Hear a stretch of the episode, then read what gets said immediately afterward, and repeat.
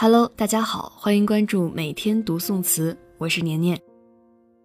本期节目是为什么不做一个苏粉呢的第三期，治军尧舜，东坡画扇。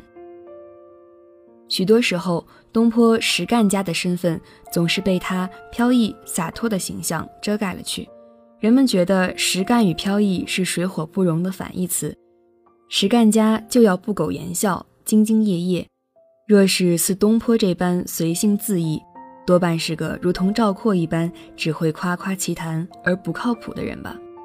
恰恰相反，比起范文正公、王荆公，东坡的政治实干毫不逊色。治国平天下，本就是每一个儒家知识分子的安身立命所在，哪怕赴汤蹈火，也万死不辞。这是为理想的英勇献身，是对光明的无限憧憬。是对责任的毅然担当，三代这个数千年来所有知识分子共同的理想国，将天下人心聚拢在了一起。少年时的东坡在朝堂中倾力新党的影响下，暗暗立下了治君尧舜上，再使风俗淳的远大抱负。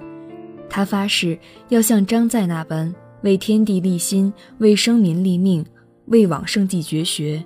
为万世开太平，有朝一日西北望，射天狼，还北疆一片安宁。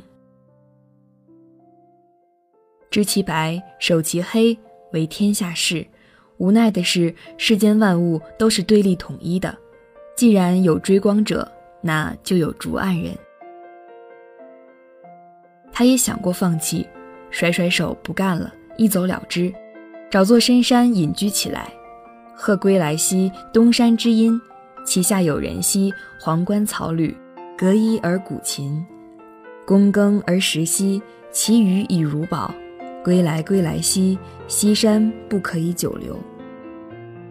可最终，东坡还是舍不得，舍不得身居庙堂的赵官家，舍不得朝琛暮食的苍生百姓，更舍不得可恨却又可爱的凡尘俗世。东坡不是高高在上的官老爷，他更像一个勤奋耕耘在朝堂间的农人，天生就和百姓们合得来。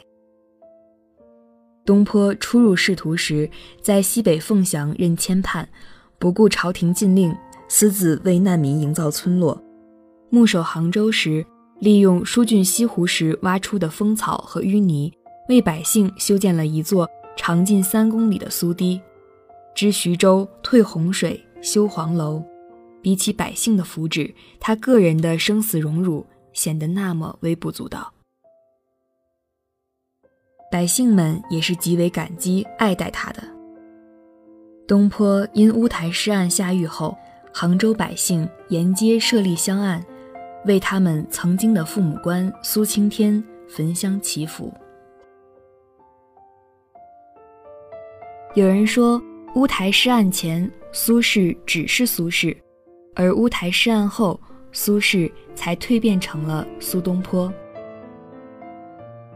当他从那座幽暗冰冷的囹圄中踉跄着走出来的时候，一百多日的牢狱生活几乎将他撕成了碎片，身心俱疲。之后便是如同缓刑一般的罪臣生活，黄州、惠州、儋州。曾一度与死神相会的他，被一再放逐，竟到了天涯海角，贬无可贬的地步。可这个人是苏东坡，是千百年来仅此一人的苏东坡。咬得菜根，百事可做。有些人咬得了一辈子菜根，可若突然从鱼肉变成菜根，只怕一时难以接受。这正是由俭入奢易，由奢入俭难。初到黄州，他不再是朝廷大员、一方郡守，过着县狱僧舍、布衣书饮、随僧一餐这清教徒般的生活。可东坡呢？竹杖芒鞋轻胜马，一蓑烟雨任平生。携酒与鱼，复游于赤壁之下。怀民亦未寝，相与步于中庭。春日出游，无风无雨，携酒与鱼，夜梦孤鹤。庭下空明，闲人如无。过往岁月的制伐脏痞，少年得意的自傲狂放，与身陷囹圄的心灰意冷，在这一刻都烟消云散了。他丢掉了昔日爱不释手的方巾青衫，换上了灵叶裁剪的上衣和荷花织就的下场。他飘然独立，只愿做一只孤鸿，拣尽寒枝不肯栖。寂寞沙洲冷。面对起起伏伏的生活，也终于有资格风轻云淡地说出：“也无风雨也无晴。”出至瘴气笼罩着的徽州，他从船上走下来，面对着前来迎接自己的父老乡亲的崇敬却又有些好奇的目光，他还是流下了被人情温暖了的热泪，仿佛曾有起梦中。欣然鸡犬食新风，利民精怪做何事？父老乡携迎此翁。在被称作胰岛绝育的海南岛，他穿着庄稼人的斗笠蓑衣，在雨地里趟水，引得狗吠人笑。带着只土狗，村头村尾到处找人聊天，还挺馋人。拜托讲个故事吧，一个就行。人家讲不出来，他就自己讲。